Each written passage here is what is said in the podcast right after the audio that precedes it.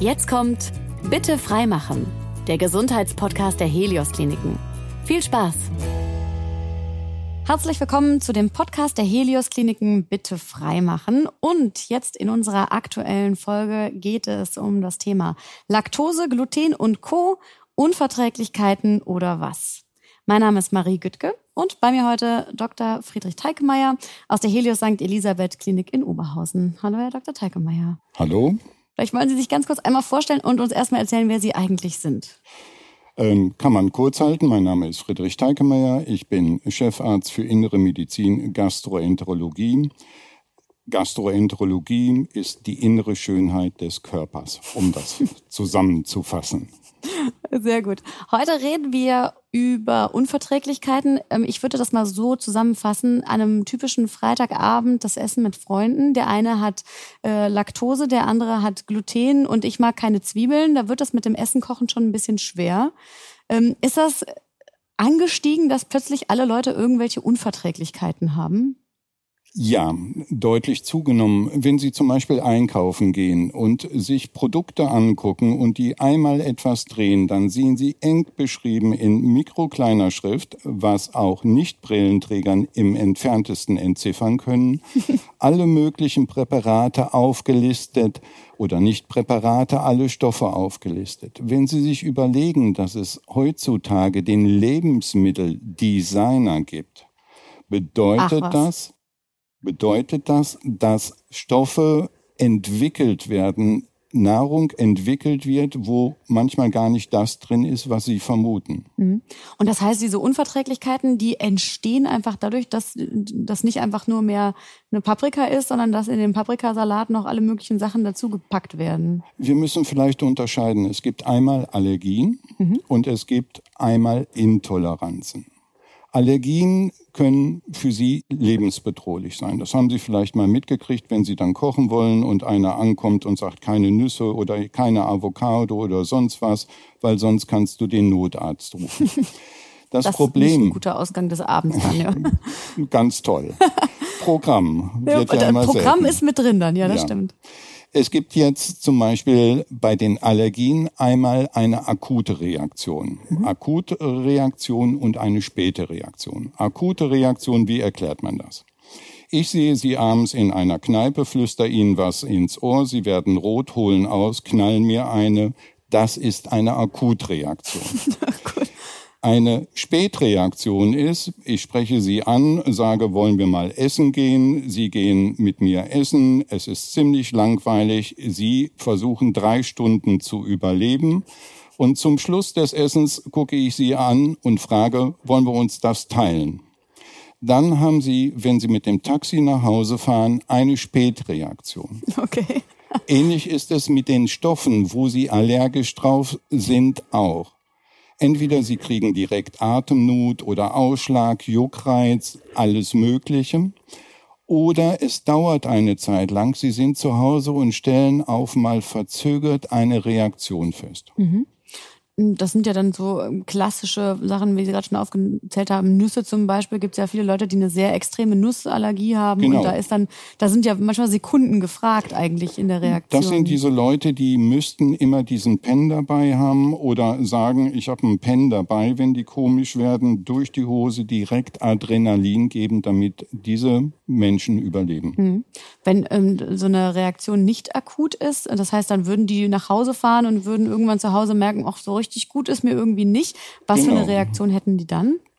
Auch eine allergische Reaktion, die auch zum Teil heftig sein kann, aber auch zum Teil so abläuft, dass sie sagen, da ist irgendwas dabei gewesen.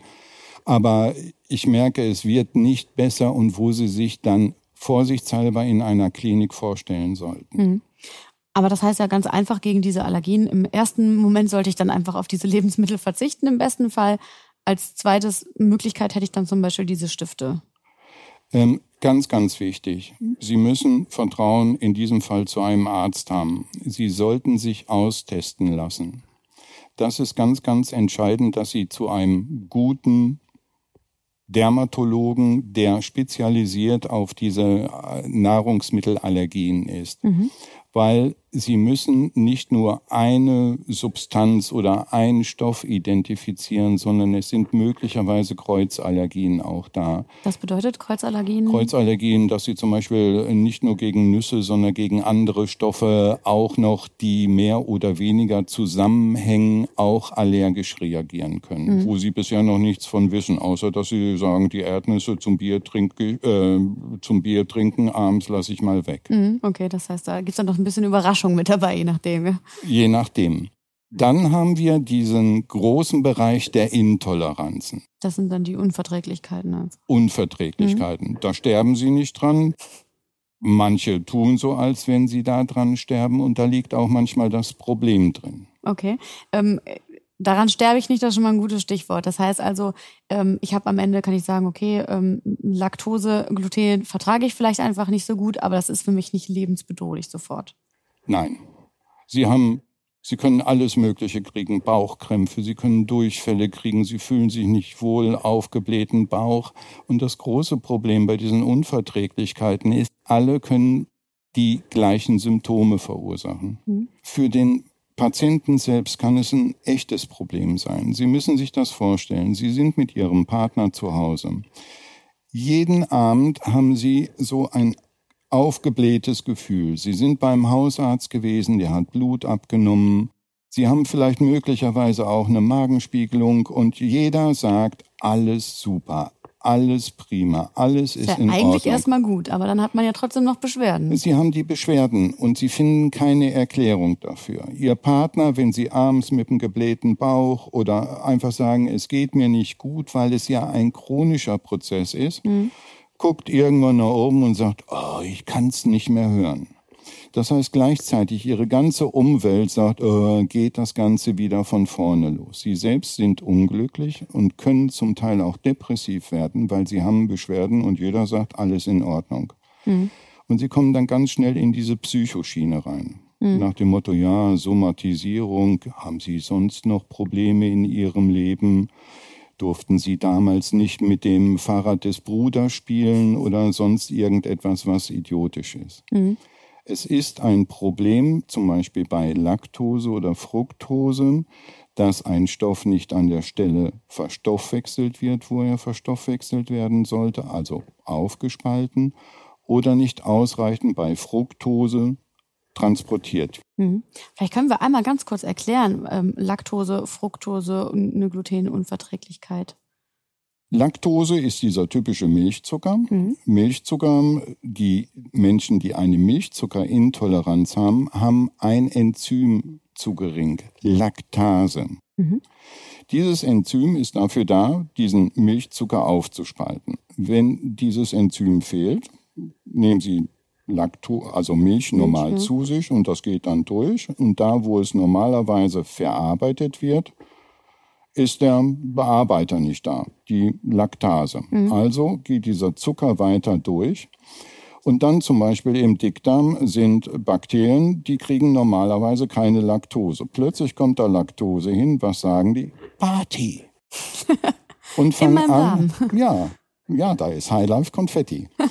und fangen dann an, diese Laktose, diesen Milchzucker aufzuspalten. Mhm. Und dabei entsteht ein Gas und der Patient bekommt einen geblähten Bauch, kann Durchfälle und alles Mögliche kriegen. Mhm. Okay. Bei Fructose ist es so, Fructose, da brauchen wir einen Transport, einen Transporter, der die, den Fruchtzucker aus dem Dünndarm, Dickdarm eben transportiert ins Körperinnere. Mhm. Und der ist nicht ausreichend da. Bei der Milchzuckerunverträglichkeit kann man diese Enzyme, diese künstlich zuführen mhm. mit Tabletten. Zu Tabletten, ja.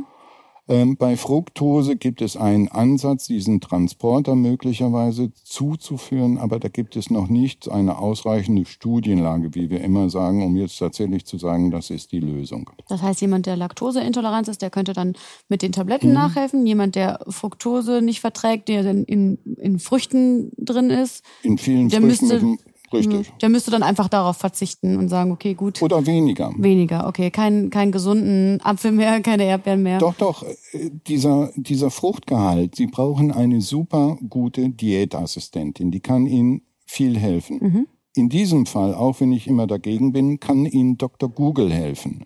Weil viele Betroffene auch sagen, ich habe eine Fruchtzuckerintoleranz, was können wir machen? Und da sind viele Tipps auch drin. Wo ist besonders viel Fruchtzucker drin? Oder wenn Sie den Tipp bekommen, dass Sie zum Beispiel Joghurt oder irgendetwas da noch mit zunehmen um die Aufnahme von Fructose zu verzögern. Hm. Das heißt, es sind weniger Transporter da, weniger die arbeiten, also machen sie nicht die große Welle, sondern sagen, wir machen das peu à peu und dann kann die Arbeit gemacht werden. Und die Beschwerden wären dann bei der Fructose ähnlich, also auch aufgeblähter Bauch, vielleicht mal ein Pups oder Durchfall? Ja, und Mhm. das ist das große Problem, dass viele dann sagen, Sie haben mir gesagt, ich habe eine Laktoseintoleranz, aber das hat sich nicht gebessert. Hm. Das stimmt ja alles nicht. Dann ist die Diagnostik nicht bis zum Ende geführt worden. Dann ist nicht ausgeschlossen worden, dass Sie möglicherweise eine andere Intoleranz haben. Mhm.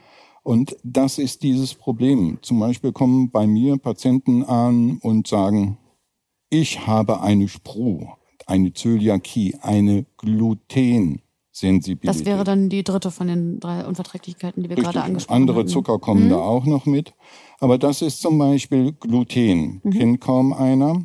Wenn Sie Mehl und Wasser auf den Küchentisch machen und pumpen da so drin rum, Kinder machen das ganz gerne, dann kriegen Sie einen Teig. Mhm. Ja. Und dieser. Teig braucht einen Klebstoff. Mhm. Und das ist Mhm, Gluten. Okay. Deswegen sind diese speziell auch Weizenbrote und so weiter, wo sie einen hohen Glutenanteil haben, ähm, entsprechend die Stoffe, die diese Reaktion erzeugen. Mhm. Das heißt also, Gluten in Mehl ähm, bedeutet eigentlich mehr oder weniger allem, was man vielleicht so zu sich nimmt, mit Brot, mit Nudeln, mit Bier ja auch. Bier hat ja auch Gluten, oder? Ja, aber da, es ist ein bisschen so abhängig von der Dosis natürlich auch. Vielfach wird zum Beispiel bei Zöliakie-Patienten gesagt, eine glutenfreie Diät. Da ist eine Weiterentwicklung gekommen. Wenn Sie heute manchmal in Supermärkten gucken, finden Sie nicht nur vegetarisch, sondern finden glutenfrei oder laktosefrei. Viel sogar mittlerweile, ne? Das finde ich in Supermärkten schon, kriegt man mittlerweile viel Auswahl. Richtig. Und das ist so gesehen auch gut, weil diese Patienten waren vorher ein bisschen alleine gelassen, so Mhm. nach dem Motto, ja, gucken Sie mal. Das Problem bei der ähm, Zöliakie ist jetzt in ihrem Dünndarm, muss man sagen, die Dünndarmschleimhaut hat Zotten. Mhm. Das sind so fingerartige Ausstülpungen, und zwar im ganzen Dünndarm. Wie sagt man, wozu sind da fingerartige Ausstülpungen? Zur Oberflächenvergrößerung. Mhm. Das ist so ähnlich, als wenn Sie einen Handschuh nehmen und den Handschuh aufschneiden und auf der Fläche auslegen, dann haben Sie eine große Resorptionsfläche. Das heißt, eine Resorptionsfläche. Resorption, wo Nahrungsstoffe, die aufgespalten sind, aufgenommen Ah, werden. okay. Ja. Und zum Beispiel beim Menschen, wenn man diese ganzen Finger so äh, Fingerlinge ausrechnet, kommen sie auf ungefähr 250 Quadratmeter. Für meinen. Oh, wow, okay. Ja, Cool, das ist ne? viel. Das ist groß. Ja, das ist Natur. Natur ist von der Entwicklung wirklich Und es gut. ist einfach alles zusammengepresst dann. Das ist in Form gebracht. Ja, in Form gebracht. Okay, hört sich gleich schöner an. Hört sich schöner an. Und ähm, das Problem ist jetzt, dass durch eine Art chronische Entzündung sich diese fingerartigen Ausstülpungen zurückbilden. Mhm. Das heißt, die Resorptions, die, die Fläche, die Aufnahmefläche wird geringer. Und deswegen kriegen diese Patienten dann häufig eben Gewichtsverlust, Mangelerscheinungen, Durchfälle und sonstiges. Mhm. Das kann man einfach feststellen mit einer Magenspiegelung, die heute total cool ist. Sie bekommen etwas gespritzt, träumen wunderbar und in der Zeit kann ich eine Probe rausnehmen, wo der Pathologe feingeweblich nachguckt, sind diese fingerartigen Ausstülpungen noch gut oder sind die platt weg. Das heißt also, bei der Magenspiegelung würde ich auch sehen, oh, der Mensch hat eine Glutenunverträglichkeit. Spätestens der Pathologe würde das sehen. Also der Aber man sieht es auch ja. schon je nach Grad. Es gibt ja unterschiedlich ausgeprägte Schweregrade. Mhm. Jetzt ähm, kommt ein Patient zu Ihnen und sagt, ähm, Bauchschmerzen, Durchfall, mhm. Fühle mich unwohl. Genau das, was Sie gerade beschrieben haben. Der sitzt abends mit seinem Partner oder seiner Partnerin mhm. und denkt irgendwie, oh, mir geht's irgendwie nicht so richtig gut. Was wären die Schritte, die Sie dann einleiten würden oder was würden Sie dann empfehlen auch, um auf die richtige Diagnose zu kommen? Das Wichtigste und was heutzutage immer schwieriger wird, mit dem Patienten sprechen. Mhm. Beim Hausarzt nachfragen. Die guten Hausärzte haben auch noch die Zeit und sagen, wir können das und das schon mal ausschließen.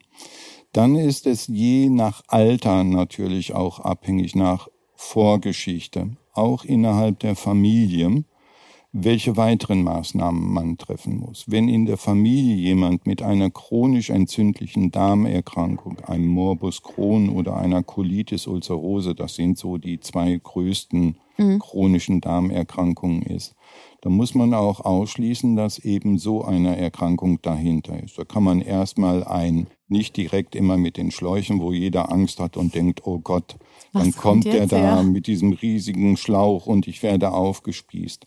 Das ist Blödsinn, das gibt es heute so nicht mehr. Mhm. Aber das muss man dann vorher ausschließen. Mhm. Und dann muss man sich unterhalten. Man muss sagen, wann fängt das Ganze an? Haben Sie Beschwerden eher morgens? Haben Sie Beschwerden eher abends? Da ist die Erklärung, wenn Sie den ganzen Tag über trinken und essen, dann können Sie abends, weil das ganze innere Gedärme voll ist von Zuckern und von allem Möglichen, haben sie häufig abends mehr Schwierigkeiten. Mhm. Wenn Sie spät abends noch etwas essen oder etwas zu sich nehmen, was Schwierigkeiten verursacht, kommt immer die Frage, wie sieht es morgens auf? Sie liegen im Bett, werden wach. Was passiert? Wenn der Patient sagt, aufgeblähten Bauch, ja. Schmerzen und so weiter, dann muss irgendetwas davor gewesen sein, mhm. weil sie haben ja in der Zeit geschlafen. Es sei denn, sie waren im Club und haben was getrunken. Na gut, da isst man dann meistens auch nicht so viel, wenn man im Club noch unterwegs Normal ist. Normal nicht. okay. Und auch dann, äh, gut, dann haben Sie diese Sachen geklärt, dann würde man als weitere, würde man Blut abnehmen, Magenspiegelung, Darmspiegelung, das wären so die. Darmspiegelung würde ich auch erstmal zurückstellen, auch mhm. ein bisschen abhängig vom Alter des Patienten.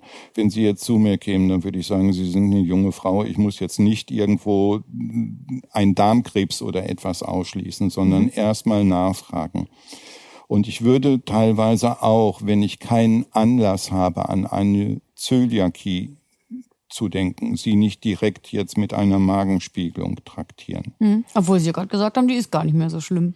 Die, die ist nicht mehr so schlimm, aber es dauert natürlich mit Wartezeiten mhm. und mit allem Möglichen. Ich würde Ihnen dann primär erstmal einen Atemtest.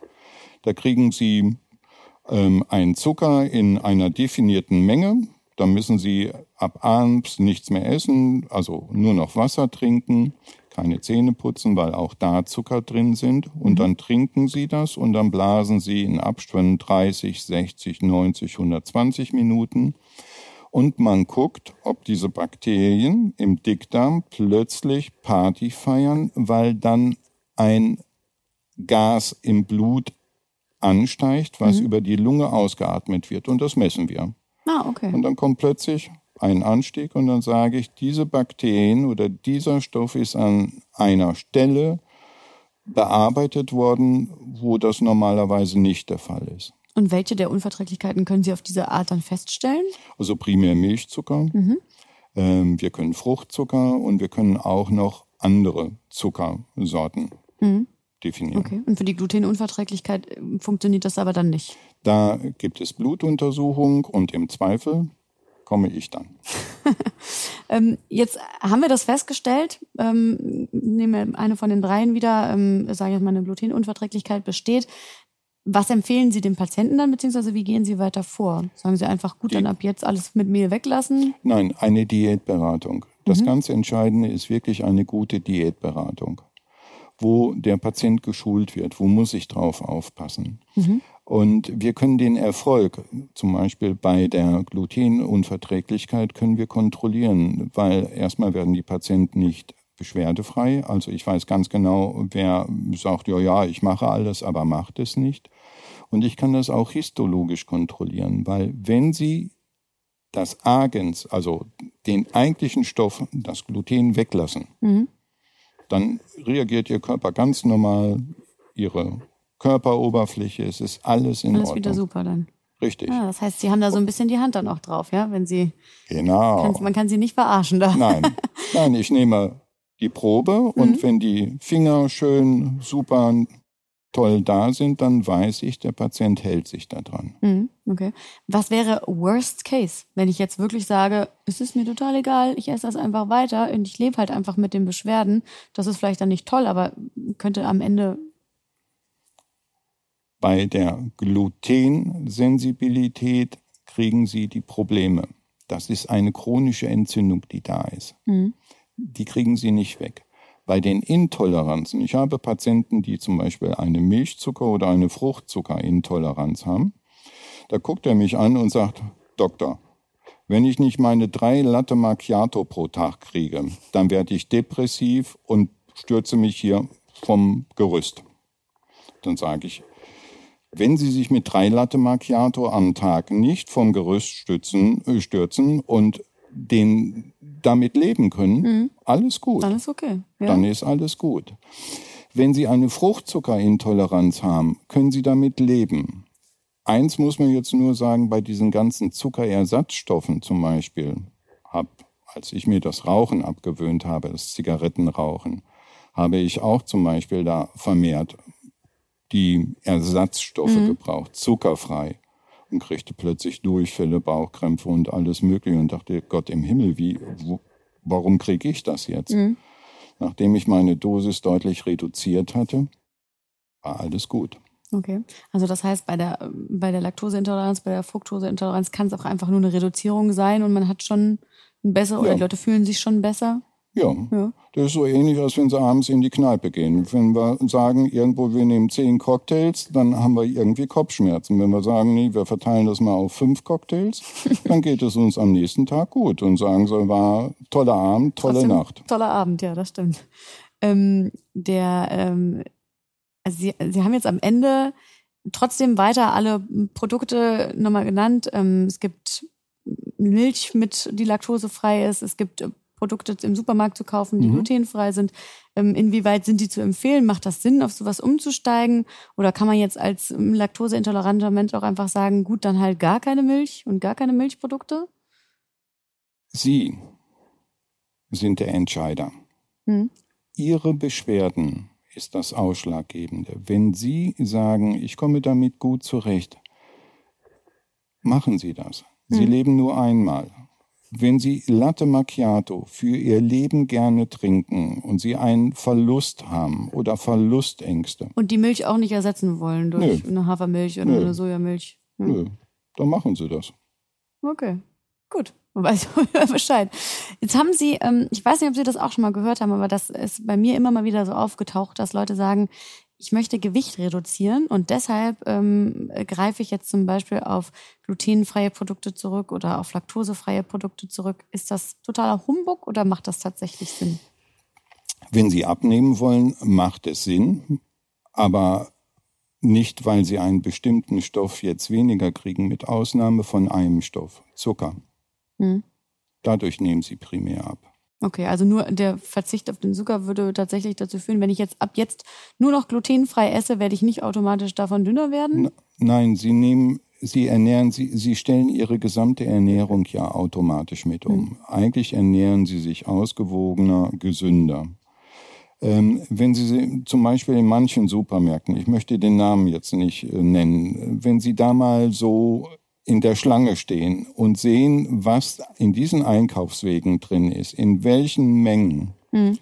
Und wie viel Zucker und Fleisch und alles Mögliche da drin liegt, dann ist nicht in jedem Haushalt irgendwo die Menge von Menschen mit 12 oder 14 anzunehmen, sondern wenn Sie teilweise auch die Menschen sehen, dann ist das überschaubar. Das heißt, dieser Kalorienbedarf, der teilweise gekauft wird und konsumiert wird, im Vergleich zu wenig Bewegung und allem anderen, ist die Ursache dafür. Menschen, die anfangen, über Diäten nachzudenken, möchten in ihrem Leben etwas verändern. Mhm. Die möchten einen Gewinn haben, möchten entweder Gewicht verlieren, möchten Lebensqualität gewinnen und durch diese vernünftige Umstellung sind sie dann erfolgreich. Mhm. Wenn bei mir eine Unverträglichkeit festgestellt wird, ähm, kann man davon irgendwann wieder geheilt werden? Oder ist das irgendwas, wo ich sage, okay, ich Laktoseintoleranz oder eine Glutenunverträglichkeit, aber das habe ich dann auch mein Leben lang oder kann das auch irgendwann wieder weggehen? Normalerweise, also gehen wir bei der Zöliakie, Gluten, wenn Sie es weglassen, sind Sie gesund. Mhm. Wenn Sie wieder anfangen, kommt es zurück.